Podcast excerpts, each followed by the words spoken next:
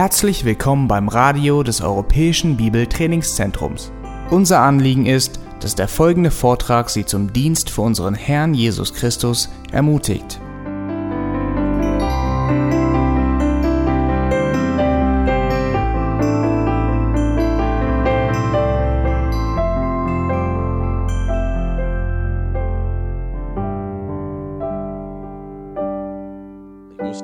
Woche öfters an meinen Vater denken. Ich habe erfahren, dass er ein Herzinfarkt hatte, eine milde, und äh, ein Ader wurde, ja, ich weiß nicht, wie man das sagt, er hatte ein, ja, heißt Blood Blutgeringung oder, äh, und die mussten ein Stent äh, einbauen und äh, jetzt geht, geht, es ihm besser. Und äh, ich habe in dieser Woche an eine Aussage, die er mir öfters gesagt hat als Kind, und er hat gesagt, Attitude is everything. Das heißt, innerliche Einstellung äh, bestimmt alles. Und äh, er hat betont, ob das in Menschen oder in Tieren war, diese Herzenseinstellung, äh, dass diese, diese Attitude, dass das wirklich, darauf kommt es an. Und in der Bergpredigt und in der gesamten Schrift sehen wir das häufig, dass Gott geht es um unsere Herzenseinstellung. Die Pharisäer waren sehr diszipliniert. Sie haben sich von vielen Dingen abgesondert in diesem Leben. Sie haben sogar ein Zehntel von ihren Pflanzen, äh, von der Ernte Gott abgegeben.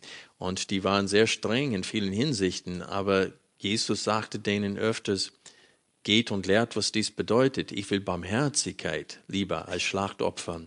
Und man sieht auch in Römer 14, dass zwei unterschiedliche Handlungen. Einer ehrt Gott, indem er den Sabbat hält, andere sieht jeden Tag gleich. Und Gott sagte, es kommt auf ihre Herzensanstellung mir gegenüber in diese Glaubens- oder Gewissensfragen. Und Paulus hat gesagt, der, der ist und der, der nicht ist, die beiden ehren mich oder ehren Gott. Und so ist es wichtig für uns zu verstehen, dass Gott ist sehr, sehr wichtig für ihn, was gerade in unserem Herzen los ist und wie wir uns ihm gegenüber im Herzen eingestellt sind. Die Gefahr in der jetzigen Zeit ist, dass wir, weil es so viele gute christliche Bücher gibt und auch durch das Internet haben wir Zugang zu guten Predigten, auch wenn in unserer Heimatgemeinde die Schrift nicht ausgelegt wird, äh, das Wissen in vielen Christen, diese Erkenntnis, es, es nimmt immer mehr und mehr zu. Aber die Frage ist, ob der Eifer für Gott und ob die Sehnsucht nach Gott auch steigt. Und das muss ich sagen, in meinem Leben ist das nicht immer der Fall. Ich weiß viel mehr über Gott jetzt, als ich am Anfang wusste. Ich verstehe sein Wort viel besser als davor. Aber ich kann nicht sagen, dass ich jetzt mehr Eifer für ihn habe als davor. Und wenn wir lesen, was, was Jesus durch Johannes der Gemeinde in Ephesus damals sagte, er, er lobte sie dafür, dass sie die Lehre festgehalten haben aber er tadelte sie, weil sie die erste Liebe verlassen hatten. Also Gott will, die Wahrheit, dass wir die Wahrheit bewahren, aber er will auch, dass wir durch die Wahrheit bewegt sind, dass wir betroffen werden von der Wahrheit, dass wir überwältigt werden von seinem Wort. Ich weiß, dass im Westen, in westlichen Ländern, auch auf Bibelschulen, die Fortschritte der Bibelschule wird wie gemessen meistens mit einer schriftlichen Prüfung. Und wir versuchen Erfolg und Fortschritte mit, mit solchen Messgeräten wie eine schriftliche Prüfung zu messen. Aber Gott messt unsere Fortschritte ganz anders. Es steht in 1. Korinther äh, 13, äh, dass wer ohne Liebe ist, ist nichts. Auch wenn er alles weiß. Und das ist unser Problem, dass öfters viel Wissen hat eine andere Wirkung bei uns, nämlich dass wir stolz und arrogant und aufgeblasen sind. Und so ist es sehr, sehr wichtig, dass wir verstehen, wie abhängig wir sind von Gott, um von seinem Wort getroffen zu werden. Wir wollen wirklich, dass die Frucht des Geistes zunehmend in uns zu, zu sehen sind. Wir wollen sie auch selbst erleben. Äh, damit wir tatsächlich glücklich sind, wie es im Psalm 119 steht, wer glücklich ist, das ist der, der äh, sich bewahrt anhand des Wortes Gottes und im Weg untadelig ist. Ich möchte euch bitten, Psalm 119 aufzuschlagen. Heute wollen wir die dritte Strophe, diese sogenannte Gimmelstrophe, betrachten. Und wir lesen gemeinsam ab Vers 17.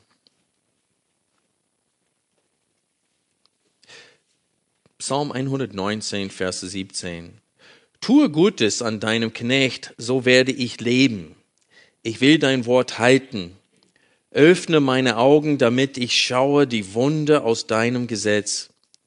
Ein Gast bin ich im Land, verbirg nicht vor mir deine Gebote.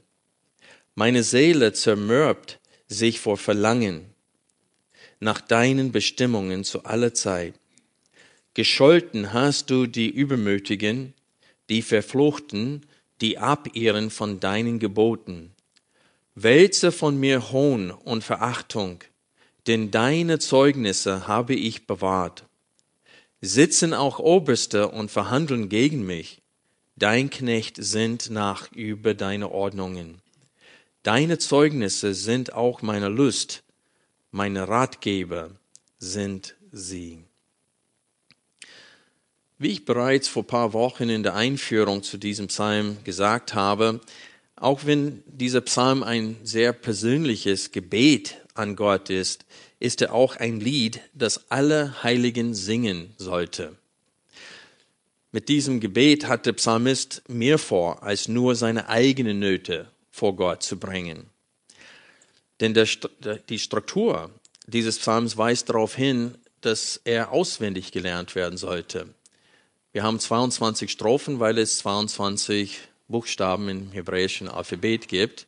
Und jede äh, Strophe beginnt mit einem äh, dieser Buchstaben. Zum Beispiel die Verse 1 bis 8. Alle diese Verse beginnen mit dem Buchstabe, hebräischen Buchstabe Aleph. Und dann 9 bis 16 mit dem Buchstaben Bet. Und dann heute 17 bis 24 mit dem Buchstabe äh, Gimel. Und so ist es wichtig für uns zu verstehen, dass er diesen Psalm sehr strukturiert zusammengestellt hatte, weil es für das Volk Gottes geschrieben wurde. Und durch dieses Lied, was auch ein Gebet ist, hat er Worte in den Mund des Volkes Gottes gelegt. Das ist nicht nur sein Gebet, sondern das ist ein Gebet, dass wenn das Volk dieses Lied gesungen hat, sie haben diese Worte auch weitergesagt. Deswegen haben wir uns vorgenommen, am Ende des Gottesdienstes, während wir Psalm 119 betrachten, jeden Sonntag, Sonntag für Sonntag, die Strophe, die wir gerade betrachtet haben im Gottesdienst, am Ende laut gemeinsam vorzulesen, damit auch uns diese Worte in den Mund gelegt werden. Warum ist das wichtig? Weil wenn wir gewisse Aussagen hier lesen, zum Beispiel Vers 20, meine Seele zermürbt sich vor Verlangen nach deinen Bestimmungen zu aller Zeit, wenn wir das Gott sagen, müssen wir uns fragen, stimmt das? Ist das wirklich so bei mir, dass meine Seele zermürbt wird vor Verlangen nach deinen Bestimmungen? Ist das wirklich der Fall bei mir? Und so dieser Psalm ist nicht nur geschrieben, damit wir unsere Nöte Gott bringen können und unsere Nöte erkennen. Es ist, damit wir wirklich wahrnehmen, äh, damit wir uns selbst prüfen können. Wie weit bin ich? Im Vergleich zu dieser Herzenseinstellung, die in diesem Psalm geoffenbart wird, wie, wie weit bin ich tatsächlich Gott gegenüber? Habe ich diese Herzenseinstellung Gott gegenüber? Kann ich mit reinem Gewissen sagen, wie in Vers 24, deine Zeugnisse sind auch meine Lust. Ist das wirklich der Fall, dass ich Verlangen nach dieser Begegnung mit Gott in seinem Wort? Und ich denke, wir alle haben dieses Verlangen, sonst werdet ihr heute nicht hier. Das wäre die Ausnahme. Aber die Frage ist, wie stark und ist diese, dieses Verlangen ein zunehmendes Verlangen oder eher abnehmend zur Zeit in deinem Leben? Und so, wir wollen heute diesen Psalm weiterhin betrachten, indem wir diese acht Verse betrachten. Und wir sehen hier verschiedene Gedanken. Und ich muss sagen, ich hatte meine liebe Not diese Woche zu überlegen, wie bringe ich alle diese unterschiedlichen Gedanken zusammen. Und ich habe jetzt den Überbegriff für den oder Titel der Predigt gegeben, wie ein Christ oder wie ein Kind Gottes sich sehen soll.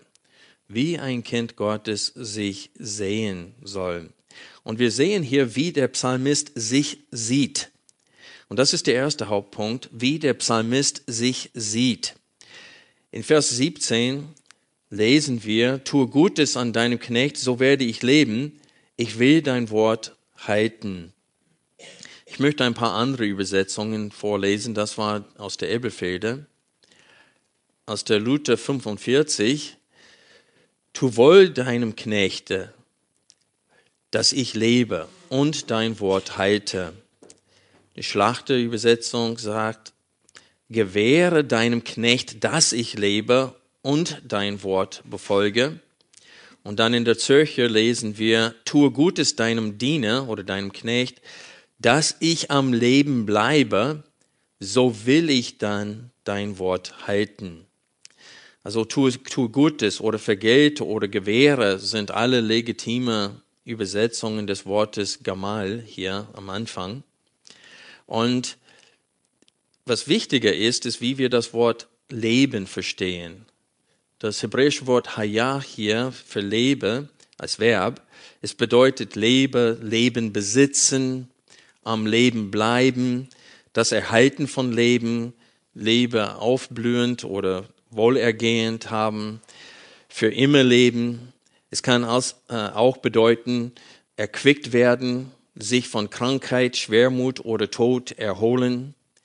Und ich denke, die, die Zürcher Übersetzung trifft es am besten hier, weil in diesem Zusammenhang geht es darum, dass es Fürsten gibt, die Pläne gegen ihn äh, sagt man, schmieden. Und äh, er weiß das. Und er hat Feinde. Und wenn wir weiter lesen und weiter in diesem Psalm werden wir mehrere Strophen sehen, wo es fast nur um Leiden geht und um Verfolgung und Anfechtungen verursacht durch Feinde äh, Gottes und seine Feinde. Und so wir sehen hier, dass er tatsächlich in Lebensgefahr steht und so in der Zürcher steht es, tue Gutes deinem Diener, dass ich am Leben bleibe. So will ich dein Wort halten. Meine Übersetzung von diesem Vers wäre, gewähre oder vergelte deinem Sklaven, dass ich lebe. Dann werde ich dein Wort bewahren. Das heißt, er bittet Gott äh, dafür, dass er sein Leben verlängert, damit er dann für Gott leben kann. Und so, was wir in diesem Vers sehen können, ist, dass der Psalmist sieht sich als von Gott abhängig, um überhaupt zu leben. Er sieht sich von Gott abhängig, um überhaupt zu leben. Es ist ihm bewusst, dass sein Leben in der Hand Gottes ist, nicht in den Hand seiner Feinde. Seine Feinde können erst dann etwas gegen ihn bewirken, wenn Gott es auch zulässt. Und das Alte Testament und das Neue Testament sind erfüllt mit solchen Beispielen, nicht wahr? Überall in der Schrift sehen wir, wo die Gottlosen sich zusammengerottet haben, um gegen Gottes Volk oder gegen eine bestimmte Person zu handeln. Und Gott ist da eingeschritten und hat es verhindert. Wir sehen aber natürlich auch, dass Gott es auch zulässt, die Verfolgung und das Leiden. Und so, wir wissen, dass Gott entscheidet letztendlich darüber.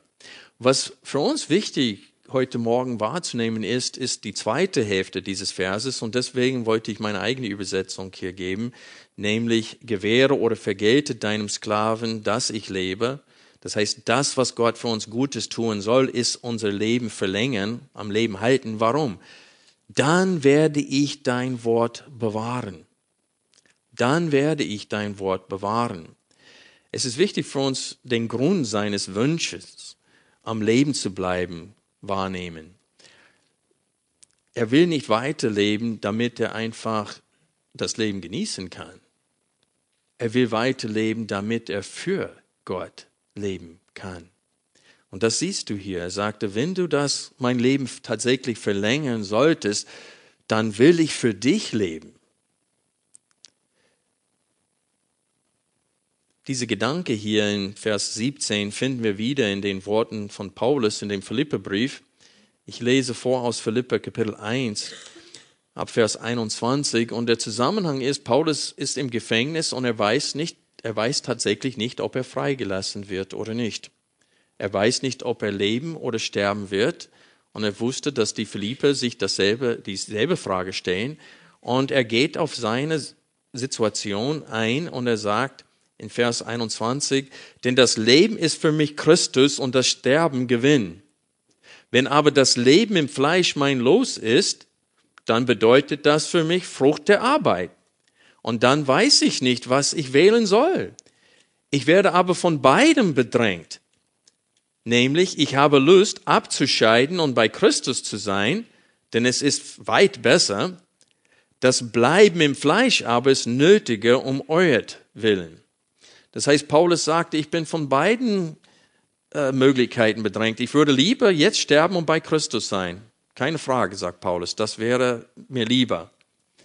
Aber es ist nötiger, dass ich bleibe für euch, denn Gott hat äh, mich zugerüstet mit gewisse Geistesgaben und Gnadengaben für den Aufbau und Erbauung der Gemeinde.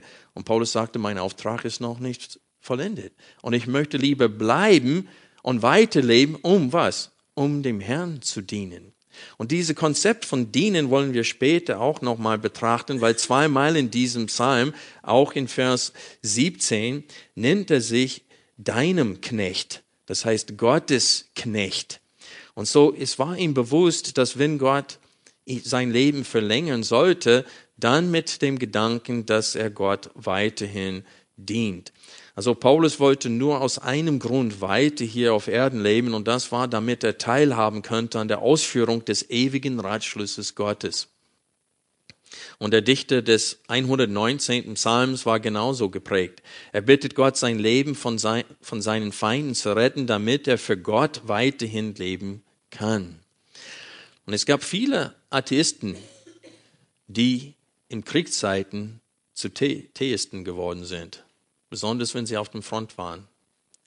Und wenn die Kugeln um den Kopf fliegen, dann fängt man an, anders über Gott und das Leben zu denken. Also Not, Lebensnot, wenn man in Lebensgefahr steht, es bringt vielen Menschen so, so weit, dass sie Gott etwas versprechen, nur damit sie am Leben bleiben. Danach aber halten sie dieses Versprechen nicht ein die sagen, Herr, wenn du mir auf, aus dieser Situation rettest, dann werde ich für dich da sein. Und Gott rettet sie daraus und dann leben sie doch nicht weiter für ihn. Und das offenbart, dass der Mensch betet um etwas, um Erleichterung, aber nicht um Verlängerung des Lebens, damit er Gott dienen kann, damit er für Gott leben kann. Das ist eine gewaltige Unterschied in Einstellung. Es gibt viele religiöse, Mensch, religiöse Menschen, auch hier in Deutschland. Sie wollen Gott nicht kränken, die wollen, die glauben an Gott, die wollen nicht, die wollen in, mit ihrem Leben nicht gegen Gott auftreten, aber sie wollen auch nicht für Gott leben. Versteht ihr den Unterschied? Es ist für Gott reicht das nicht, wenn du nur nicht gegen ihn leben willst. Er will, dass du für ihn lebst, ganz bewusst. Und das ist ein gewaltiger Unterschied. Und wir sehen diese Herzenseinstellung in diesem Psalmist, der diese Psalm schrieb. Und er legt uns diese Worte auch in den Mund, indem wir auch sagen, tue Gutes an deinem Knecht, gewähre es deinem Knecht, dass ich lebe, damit ich dann für dich lebe.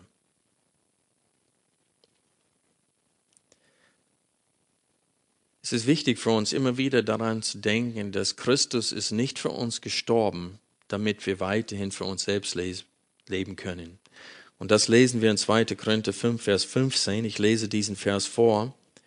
Und für alle ist er, das heißt Jesus, gestorben, damit die, welche leben, nicht mehr sich selbst leben, sondern dem, der für sie gestorben und auch auferweckt worden ist. Und so das ist eine wichtige Wahrheit, die wir zum Herzen nehmen sollen und uns fragen sollen, wofür lebe ich? Wenn ich Gott bitte, rette mich, schenk mir Gesundheit, verlängere mein Leben, wo, warum bete ich das? Wenn es tatsächlich besser ist, bei, weit besser ist, zu sterben und bei Jesus zu sein, warum will ich hier noch weiterleben? Was ist der Grund, warum ich noch hier sein möchte?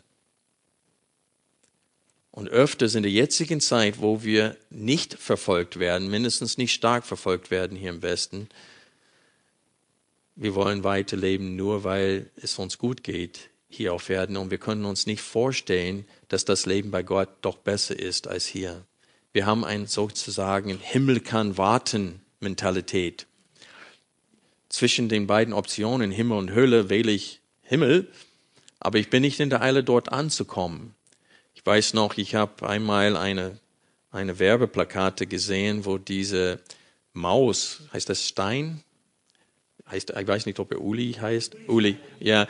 So ein, und ist ein Bild von ihm da und er sitzt völlig verlangweilt aus auf einer Wolke und da ist so eine Denkblase über seinem Kopf und es steht, wenn ich bloß mein Gameboy mitgebracht hätte.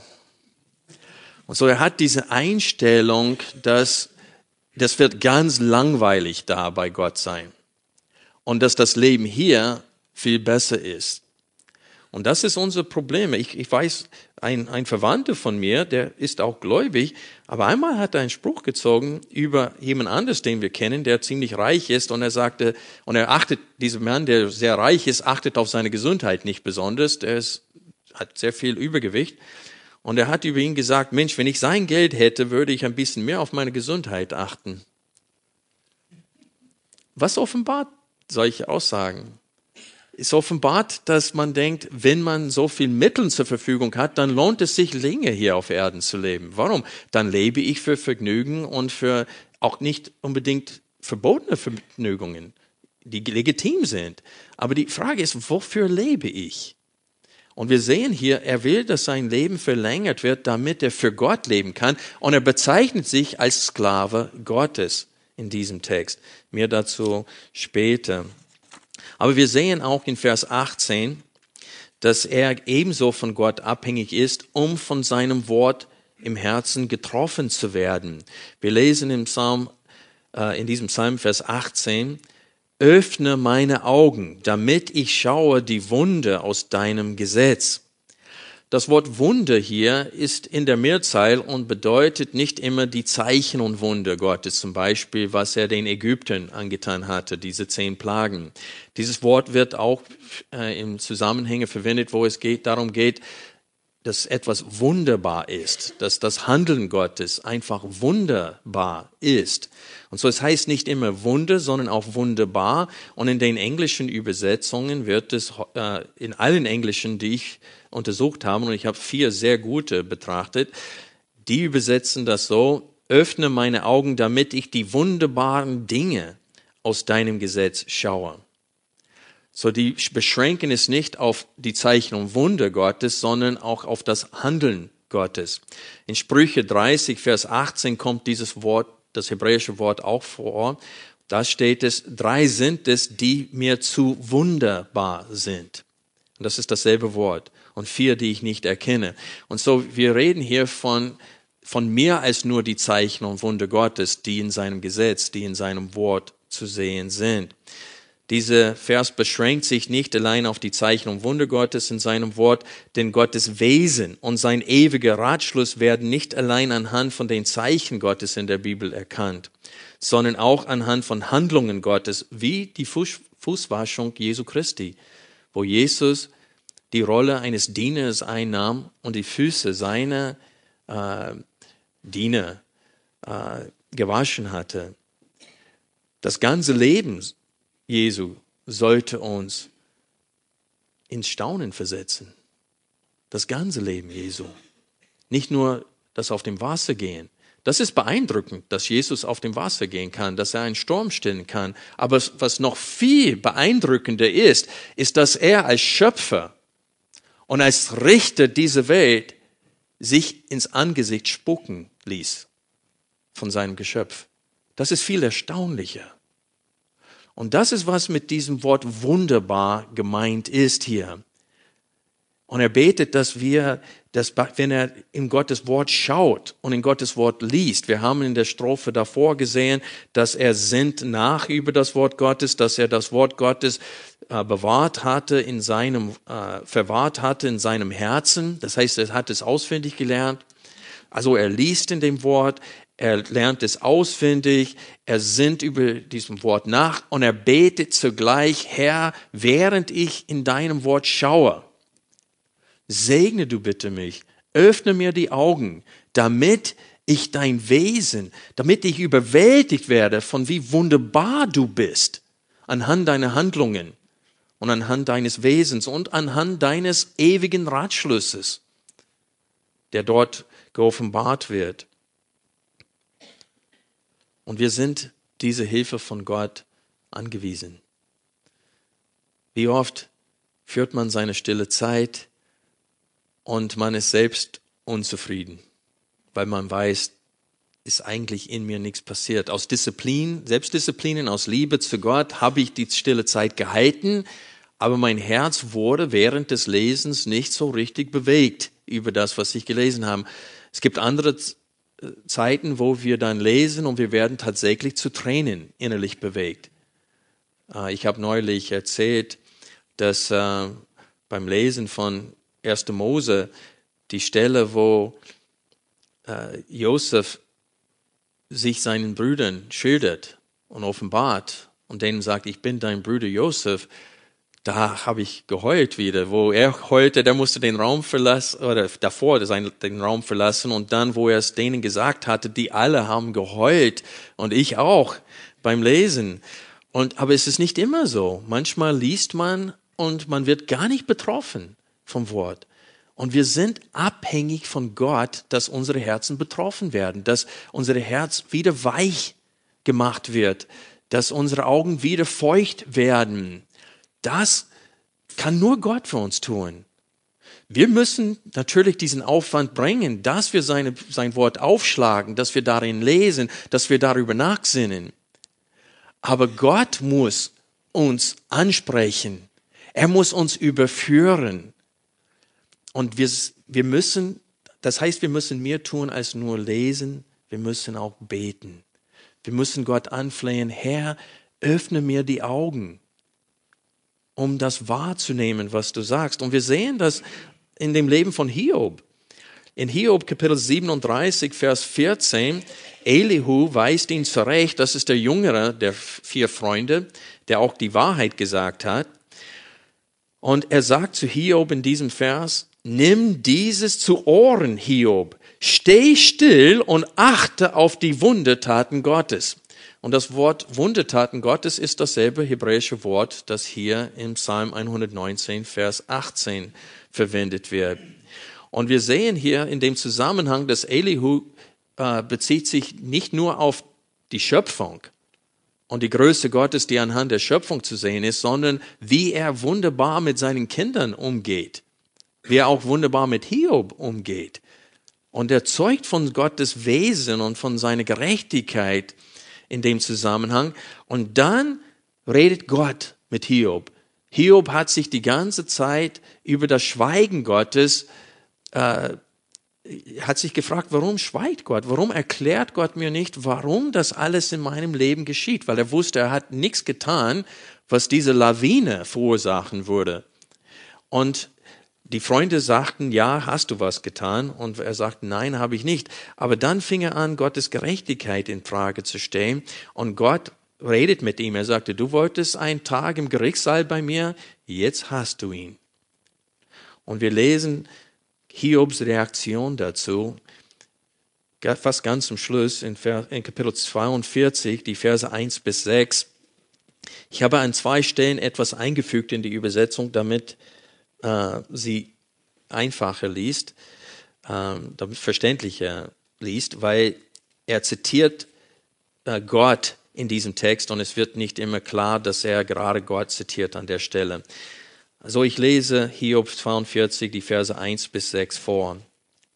Und Hiob antwortete dem Herrn und sagte, ich habe erkannt, dass du alles vermagst und kein Plan für dich unausführbar ist.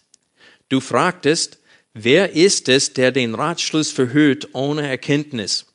So habe ich denn meine Meinung mitgeteilt und verstand doch nichts. Dinge, die zu wunderbar, und hier ist dasselbe hebräische Wort wie in Psalm 119, Vers 18, Dinge, die zu wunderbar für mich sind und die ich nicht, äh, nicht kannte. Vers 4, du sagtest, höre doch und ich will reden. Ich will dich fragen und du sollst es mich wissen lassen. Vers 5, vom Hören sagen hatte ich von dir gehört. Jetzt aber hat mein Auge dich gesehen. Darum verwerfe ich mein Geschwätz und bereue in Staub und Asche. Also Hiob war ein Mann Gottes und er kannte das Wort Gottes. Dennoch bräuchte er diese Begegnung von Gott, wo Gott ihn durch Fragenstellung seine Augen öffnete für wie groß Gott ist und für wie klein Hiob ist. Und das brauchen wir immer wieder. Guck mal, wie oft wir uns selbst rechtfertigen in einem Streit mit anderen. Und wir stellen uns selbst so gut dar und den anderen so schlecht dar. Warum tun wir das? Weil wir ungenügend vom Wort Gottes betroffen sind. Wir sind einfach ungenügend vom Wort Gottes betroffen. Wir sind nicht von seiner Gnade überwältigt, so dass wir unsere eigene Sünde wirklich wahrsehen. Unsere eigene Sünden sollte uns mehr traurig machen als die Sünde anderen. Wir sollten viel mehr darüber traurig, dass nach so vielen Jahren ich immer noch dieselbe Sünde verübe, dass ich immer noch anderen gegenüber so ungnädig bin. Das sollte uns trauriger machen als alles andere. Und Gottes Wort trifft uns öfters nicht, weil wir ihn nicht bitten. Herr, öffne du bitte meine Augen. Hilf mir, dass ich das wahrnehmen. Hilf mir, Herr, dass, dass, dass ich mich selbst sehe hier im Spiegel deines Wortes. Dass ich mich selbst erkenne vor dir. Und das ist wichtig, dass wir das zum Herzen nehmen. Nicht nur lesen, sondern auch beten. Und nicht nur für anderen beten, sondern auch für uns beten, dass der Herr das Herz weich macht dass sein Wort ankommt und uns trifft. Wir sehen im Vers 19 das Gegenstück. In Vers 18 steht es, öffne meine Augen. Und in Vers 19 steht es, verbirg nicht vor mir deine Gebote. Also er betet, dass Gott ihm nicht etwas verbirgt und er betet, dass Gott ihm die Augen öffnet. Und er weiß, wenn Gott eine Sache nicht offenbart, dann bleibt sie verhüllt, auch wenn wir die Worte lesen. Ich denke öfters an diesen Abschnitt am Ende von Römer Kapitel 11, wo Paulus, nachdem er seine Verkündigung des Evangeliums, wo er Gottes Gnade, so, diese Gnadenlehre so klar und deutlich dargestellt hat, bricht er in diesen vier Versen in Lob aus und er schrieb, O Tiefe des Reichtums sowohl der Weisheit als auch der Erkenntnis Gottes. Wie unerforschlich sind seine Gerichte und unaufspürbar seine Wege. Denn wer hat des Herrn Sinn erkannt? Oder wer ist sein Mitberater gewesen? Oder wer hat ihm vorher gegeben? Und es wird ihm vergolten werden. Denn aus ihm und durch ihn und zu ihm hin sind alle Dinge. Ihm sei die Herrlichkeit in Ewigkeit. Amen. Und wenn ich das lese, muss ich sagen, Herr, ich sehne mich nach diese Gefühle dir gegenüber. Ich möchte auch, wenn ich aufstehe und aus dem Fenster gucke und sehe, wie die Sonne aufgeht, ich möchte dich loben und preisen dafür. Ich möchte überwältigt werden, ständig, den ganzen Tag hindurch möchte ich überwältigt werden von deiner Größe.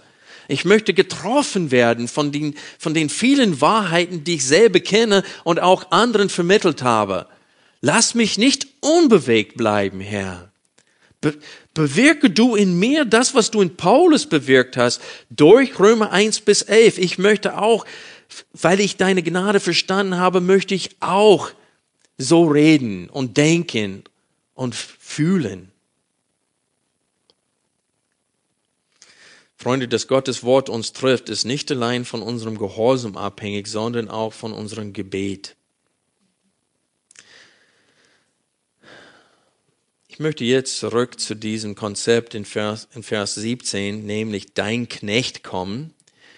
In Vers 17 und in Vers 23 nennt er sich Sklave Gottes. Vers 17, vergelte deinem Sklaven, dass ich lebe, dann werde ich dein Wort bewahren. Und dann aus der Schlachtübersetzung, Vers 23, sogar Fürsten sitzen und beraten sich gegen mich, aber dein Knecht sind nach über deine Anweisungen. Also dieser Psalmist sah sich nicht nur von, sich nicht nur von Gott abhängig, um zu leben, auch für Gott zu leben und auch, dass er von Gottes Wort betroffen wird. Er sah sich als Sklave Gottes. In diesen zwei Versen, dieser Gimmelstrophe, nennt der Dichter sich Gottes Sklave zweimal und das Wort, das hier verwendet wird, kann Knecht bedeuten, wie es hier übersetzt wird, aber es kann auch Sklave bedeuten. Und das Wort Ebed im Hebräischen, das wird unterschiedlich in der Septuaginta, das heißt die Deu äh, diese nicht deutsche, sondern griechische Übersetzung des Alten Testaments und das wurde fast 200 Jahre vor Jesus übersetzt, manche Teile auch ein bisschen später, aber in dieser über griechischen Übersetzung wird Ebed häufig mit dem griechischen Wort Doulos übersetzt. Und Doulos bedeutet immer Sklave. Und interessanterweise, von diesen zwölf Mal im Psalm 119, rate mal, mit welchem Wort Ebed übersetzt wird. Doulos. Und so, die Übersetzer vom Psalm 119 waren davon überzeugt, dass in diesem Zusammenhang Ebed Sklave bedeuten sollte, anstatt einfach Diener. Und das ist wichtig für uns wahrzunehmen. Paulus bezeichnet sich selbst als Sklave Jesu Christi. Und er bezeichnet uns als Christen, als Sklaven Gottes und der Gerechtigkeit. Wir waren Sklaven der Sünde, sagte Paulus in Römer 6. Schlag bitte Römer 6 auf. Wie ich vorhin gesagt habe, in diesem Psalm und besonders in diesem Abschnitt betrachten wir, wie wir uns sehen sollen. Der Psalmist sah sich wirklich von, völlig von Gott abhängig und er sah sich auch als Sklave Gottes. Und hier in Römer 6, ab Vers 15, nachdem Paulus gelehrt hatte, dass wir nicht mehr unter Gesetz sind, sondern unter Gnade, dass wir gar nicht gerichtet werden können, sagt er, fragt er in Vers 15, was nun sollen wir sündigen, weil wir nicht unter Gesetz, sondern unter Gnade sind? Das sei ferne. Wisst ihr nicht, dass, dass wem ihr euch zur Verfügung stellt als Sklaven zum Gehorsam, ihr dessen Sklaven seid, dem ihr gehorcht? Entweder Sklaven der Sünde zum Tod oder Sklaven des Gehorsams zur Gerechtigkeit. Gott aber sei Dank, dass ihr Sklaven der Sünde wart, aber von Herzen gehorsam geworden seid, dem Bild der Lehre, dem ihr übergeben worden seid. Freigemacht aber von der Sünde, seid ihr Sklaven der Gerechtigkeit geworden. Ich rede menschlich wegen der Schwachheit eures Fleisches, denn wie ihr euer Glieder als Sklaven der Unreinheit und der Gesetzlosigkeit zur Gesetzlosigkeit zur Verfügung gestellt habt, so stellt jetzt eure Glieder zur Verfügung als Sklaven der Gerechtigkeit, zur Heiligkeit. Denn als ihr Sklaven der Sünde wart, da wart ihr freie gegenüber der Gerechtigkeit. Welche Frucht hattet ihr denn damals? Dinge, deren ihr euch jetzt schämt, denn das Ende davon ist der Tod. Jetzt aber von der Sünde freigemacht und Gottes Sklaven geworden, habt ihr eure Frucht zur Heiligkeit als das Ende aber ewiges Leben. Denn der Lohn der Sünde ist der Tod, die Gnadengabe Gottes aber ewiges Leben in Christus Jesus, unserem Herrn. Und so hier wird es deutlich, dass wir nicht nur Kinder Gottes sind, sondern auch Sklaven Gottes. Das heißt, die ganze Ausrichtung meines Lebens ist, ich diene meinem Herrn. Ich will ihm dienen. Und das war die Einstellung dieser Psalmist vom Psalm 100, 19.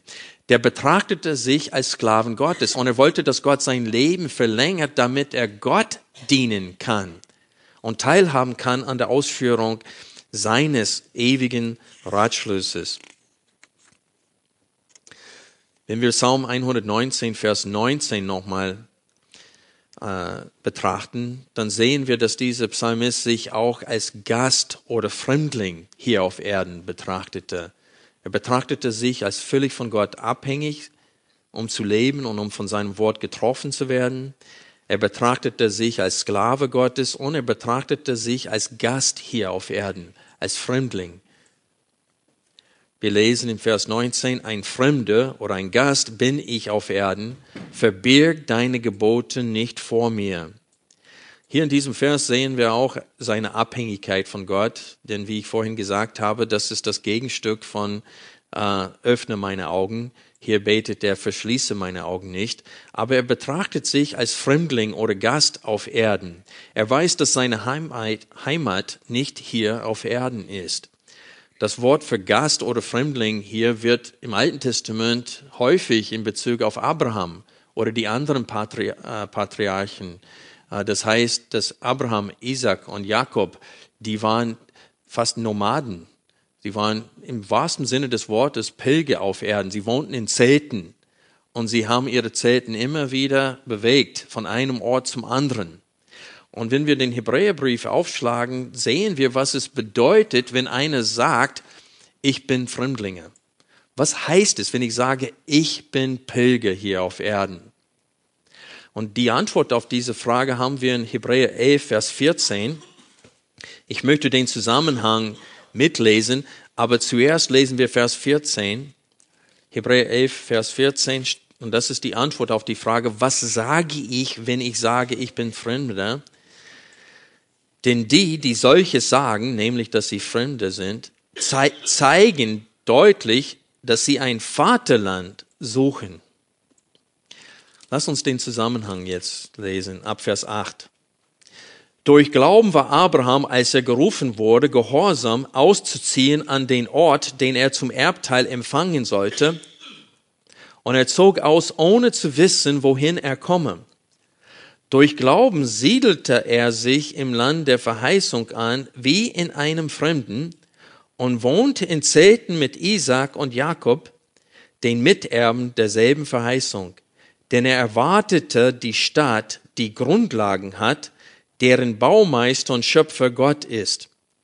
Durch Glauben empfing er auch mit Sarah, obwohl sie unfruchtbar war, Kraft, Nachkommenschaft zu zeugen und zwar über die geeignete Zeit des Alters hinaus, weil er den für treu erachtete, der die Verheißung gegeben hatte.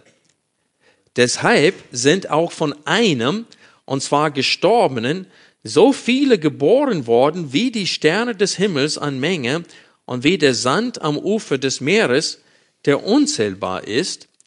Diese alle sind im Glauben gestorben und haben die Verheißungen nicht erlangt, sondern sahen sie von fern und begrüßten sie und bekannten, was? Dass sie Fremde und ohne Bürgerrecht auf der Erde seien.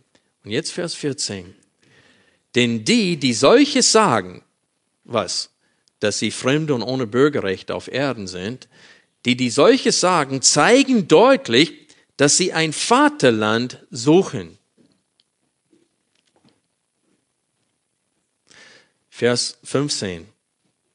Und wenn sie an jenes gedacht hätten, von dem sie ausgezogen waren, so hätten sie Zeit gehabt, zurückzukehren. Jetzt aber trachten sie nach einem besseren, das ist nach einem himmlischen.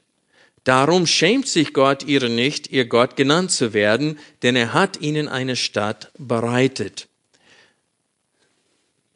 Der Schreiber des Hebräerbriefes schrieb an verfolgten Judenchristen, die jetzt in der Zerstreuung sind. Die haben ihr Haus, ihr Land, alles verloren wegen des Glaubens an Jesus Christus. Sie sind wahrhaftig Pilger auf Erden. Und er spricht sie an als Pilger, als Fremdlinge. Und er ermutigt sie, indem er darauf hinweist, dass auch die Patriarchen, auch Abraham war so einer auf Erden. Und Abraham hatte die Möglichkeit zurückzukehren Die hatten die Möglichkeit, nicht zurück nach Jerusalem zu kehren. Aber er hat die Möglichkeit, zurück nach Ur der Chaldäer zu kehren. Und mit dem Reichtum, mit dem Gott ihn beschenkt hatte, hätte er da ein sehr gemütliches und schönes Leben führen können in einem festen Haus, nicht in einem Zelt. Aber er hat sich dafür entschieden, in dem Land der Verheißung zu bleiben, in Zelten. Warum? Weil er unzufrieden war. Im guten Sinne im guten Sinne, der suchte die Stadt, wie wir es in Kapitel 11, Vers 10 lesen, denn er erwartete die Stadt, die Grundlagen hat, deren Baumeister und Schöpfer Gott ist. Und wir lesen hier nochmal in Vers 14, denn die, die solches sagen, zeigen deutlich, dass sie ein Vaterland suchen. Und wenn wir Kapitel 13, Vers 14 betrachten, steht es, wir lesen Vers 13 mit. Deshalb lasst uns zu ihm hinausgehen außerhalb des Lagers und seine Schmacht tragen, denn wir haben hier keine bleibende Stadt, sondern die zukünftige suchen wir. Und so wir sehen hier, dass wenn wir uns als Sklaven Christi betrachten sollen, dann müssen wir uns auch als Pilger hier auf Erden betrachten, als Fremde und Nichtbürger. Und wir müssen wirklich wissen, dass wir ein viel größeres Ziel haben.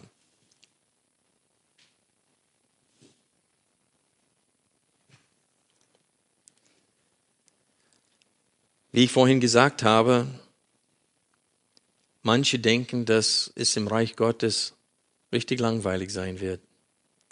Ich sage euch, ihr werdet, wenn wir ankommen, ihr werdet sagen, Mensch, warum war ich nicht mehr in der Eile? Wenn ich das gewusst hätte, hätte ich mich beeilt. Wenn man das tun konnte. Man wäre, man, wir sollen nicht Selbstmord begehen, aber, aber der Punkt ist, ist, dass dieses Verlangen, diese Sehnsucht danach, bei Gott zu sein, wie Paulus sagte, das ist viel besser. Viel besser. Diese Überzeugung haben wir aber öfters nicht. Warum? Weil wir zu ungenügend getroffen werden von dem Wort Gottes. Wir wissen alles, wir können systematische Theologie argumentieren und beweisen, Streitgespräche führen mit anderen, die nicht gleichgesinnt sind in der Lehre. Aber haben wir diese Sehnsucht? Das ist entscheidend vor Gott. Was nützt uns die Wahrheit, wenn wir von ihr nicht überwältigt werden? Das ist das, was wir hier im Psalm 119 wahrnehmen müssen. Ich denke an Kolosser Kapitel 3, die ersten vier Verse, wo Paulus schrieb, wenn ihr nun mit dem Christus auferweckt worden seid, so sucht, was droben ist, wo der Christus ist, sitzend zur Rechten Gottes, sind auf das, was droben ist, nicht auf das, was auf der Erden ist. Denn ihr seid gestorben und euer Leben ist verborgen mit dem Christus in Gott. Wenn der Christus euer Leben geoffenbart werden wird, dann werdet auch ihr mit ihm geoffenbart werden in Herrlichkeit. Also dieser Blick nach oben befähigte dieser Psalmist nicht allein sich richtig zu sehen, sondern auch wen? Seine Feinde. Seine Feinde. Wenn wir Psalm 119 nochmal aufschlagen und lesen, weiter, dann sehen wir, dass er versetzt wurde in der Lage, durch sein Verständnis des Wortes Gottes, Gott mir zu fürchten als seine Feinde. Denn er weiß anhand des Wortes Gottes, dass Gottes ewiger Ratschluss auch das Ende der Gottlosen beinhaltet, nicht nur die Rettung der Gottesfürchtigen. Und so, wir kommen jetzt zum zweiten Hauptpunkt der Predigt, nämlich wie der Psalmist seine Feinde sieht. Und ab Vers 21 lesen wir, gescholten, das heißt angeschrien, hast du die Übermütigen, die Verfluchten, die abirren von deinen Geboten. Vers 22, wälze von mir Hohn und Verachtung, denn deine Zeugnisse habe ich bewahrt. Sogar Fürsten sitzen und beraten sich gegen mich, aber dein Knecht sind nach über deine Anweisungen. In Vers 21 werden die Gottlosen dreifach beschrieben. Sie sind übermutig, die sind verflucht und sie irren ab von den Geboten Gottes. Und Gott hat sie bereits gescholten. angeschrien. Das ist zu vergleichen mit einem Kriegsgeschrei. Und Gott hat angeschrien, gescholten mit lauter, bestimmender Stimme, was mit diesen Menschen geschehen wird. Und das steht im Alten Testament und im Neuen Testament und gehört zum festen Bestandteil des ewigen Ratschlusses Gottes. Und dieser Psalmist, es war ihm bewusst, dass Gott ein Gott der Gerechtigkeit ist und dass er alle Feinde der Gott, äh, Gottesfürchtigen, die werden auch in diesem Leben bestraft, aber vielmehr, wenn sie vor Gott stehen. Wir müssen unsere Feinde im Licht des ewigen Ratschlusses Gottes betrachten, denn auch wenn Gott es zulässt, dass sie uns misshandeln oder zu Unrecht schlecht über uns reden, wird jeder von diesen in diesem Leben und in der, äh, und in der Ewigkeit von Gott bestraft. Das ist ihr Schicksal, weil sie den Willen Gottes für ihr Leben ablehnen. In Vers 22 sehen wir, dass selbst wenn wir in diesem Leben Verfolgung und Sport ausgesetzt werden, dass wir durchaus Gott bitten sollen um Erleichterung, um sein Eingreifen. Ist es nicht falsch, wenn jemand auf der Arbeit, weil du Christ bist, oder auf der Uni sich lustig macht über dich, du kannst wirklich beten, dass Gott eingreift, dass Gott etwas unternimmt. Und wir sehen in der Schrift, dass er es öfters tut.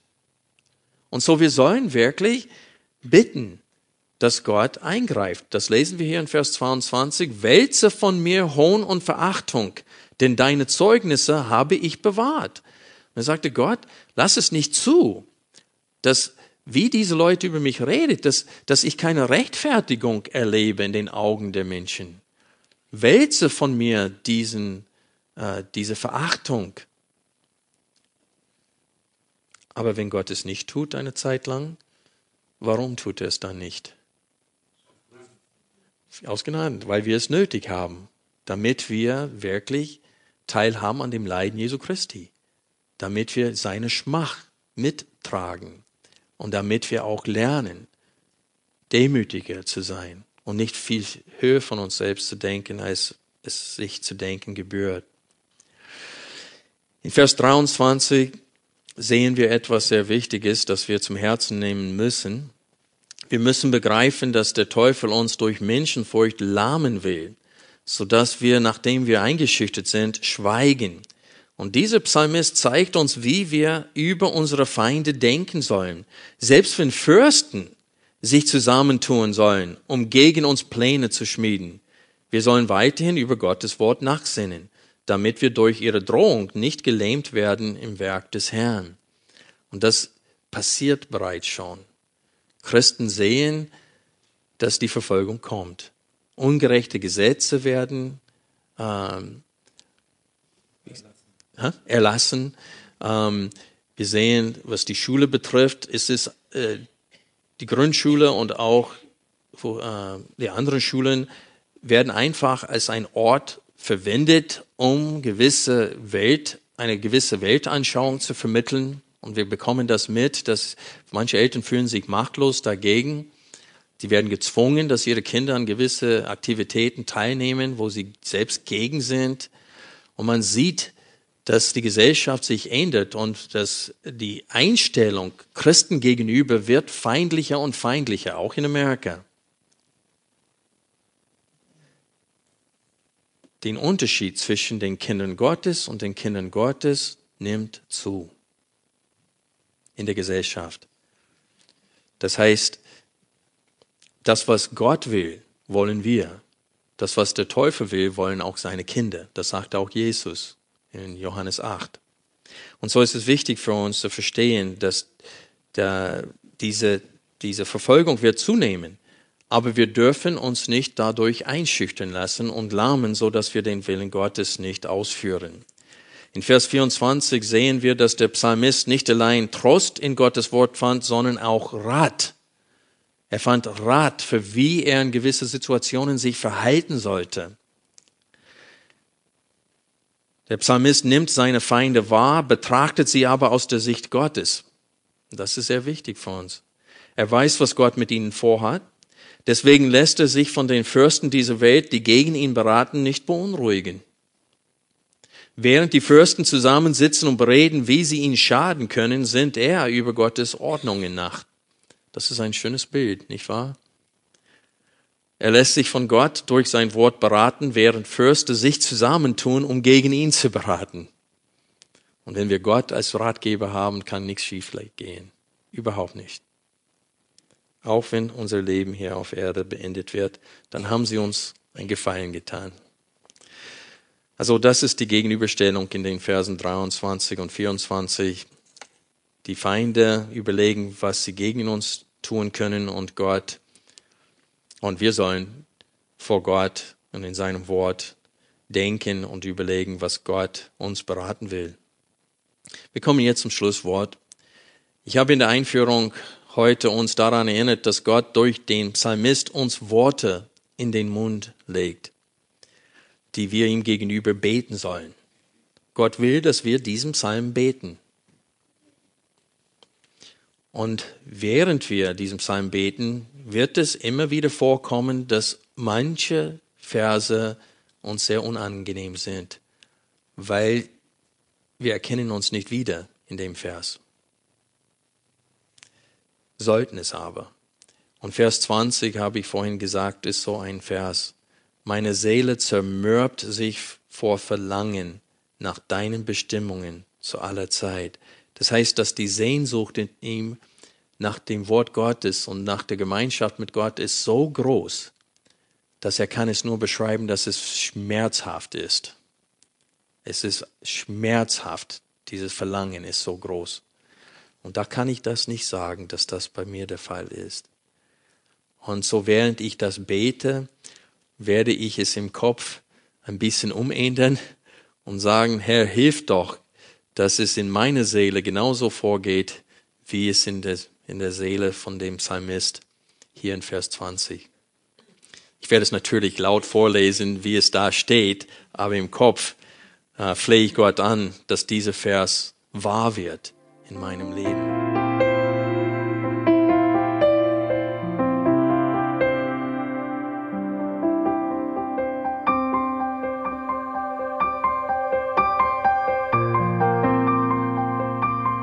Alle Vorträge unseres Programms, Bücher, DVDs und vieles mehr können Sie bei uns unter www.ebtc-media.org erhalten.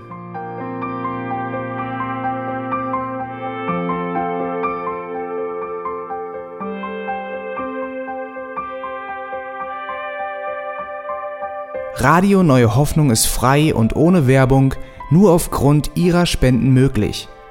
Wenn Sie weitere Informationen dazu finden möchten, wie Sie Radio Neue Hoffnung unterstützen können, besuchen Sie die Webseite www.rnh.de.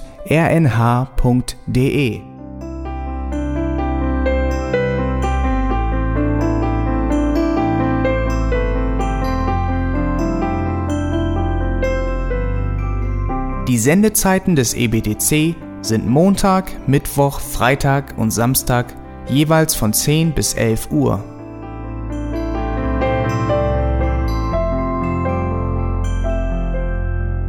Sie finden uns im Internet unter www.auslegungspredigt.org. Eine E-Mail können Sie uns senden an radio@auslegungspredigt.org. Telefonisch erreichen Sie uns unter 0049 30 60 988 610. Unsere Postanschrift ist EBTC Havelländer Ring 40 in 12629 Berlin, Deutschland.